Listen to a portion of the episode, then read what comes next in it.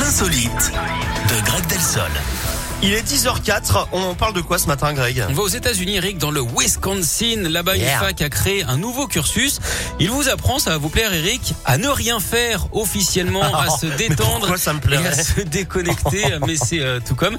Et sans surprise, c'est rapidement euh, devenu le cours le plus populaire hein, de l'université.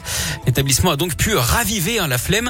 Mais Parmi par les- contre, l'objectif, c'est quoi? C'est de, enfin, dans la vie après, on fait rien dans la vie? Ah bah non, c'est juste en fait pour vous vous permettre de voilà de vous recentrer un petit peu parmi les enseignements proposés, la marche consciente avec un prof de danse, sortir 30 minutes sans téléphone et sans parler à personne, des cours de sommeil également proposés par le département de psychologie où l'on apprend que les élèves qui dorment 7 à 8 heures ont un meilleur taux de réussite.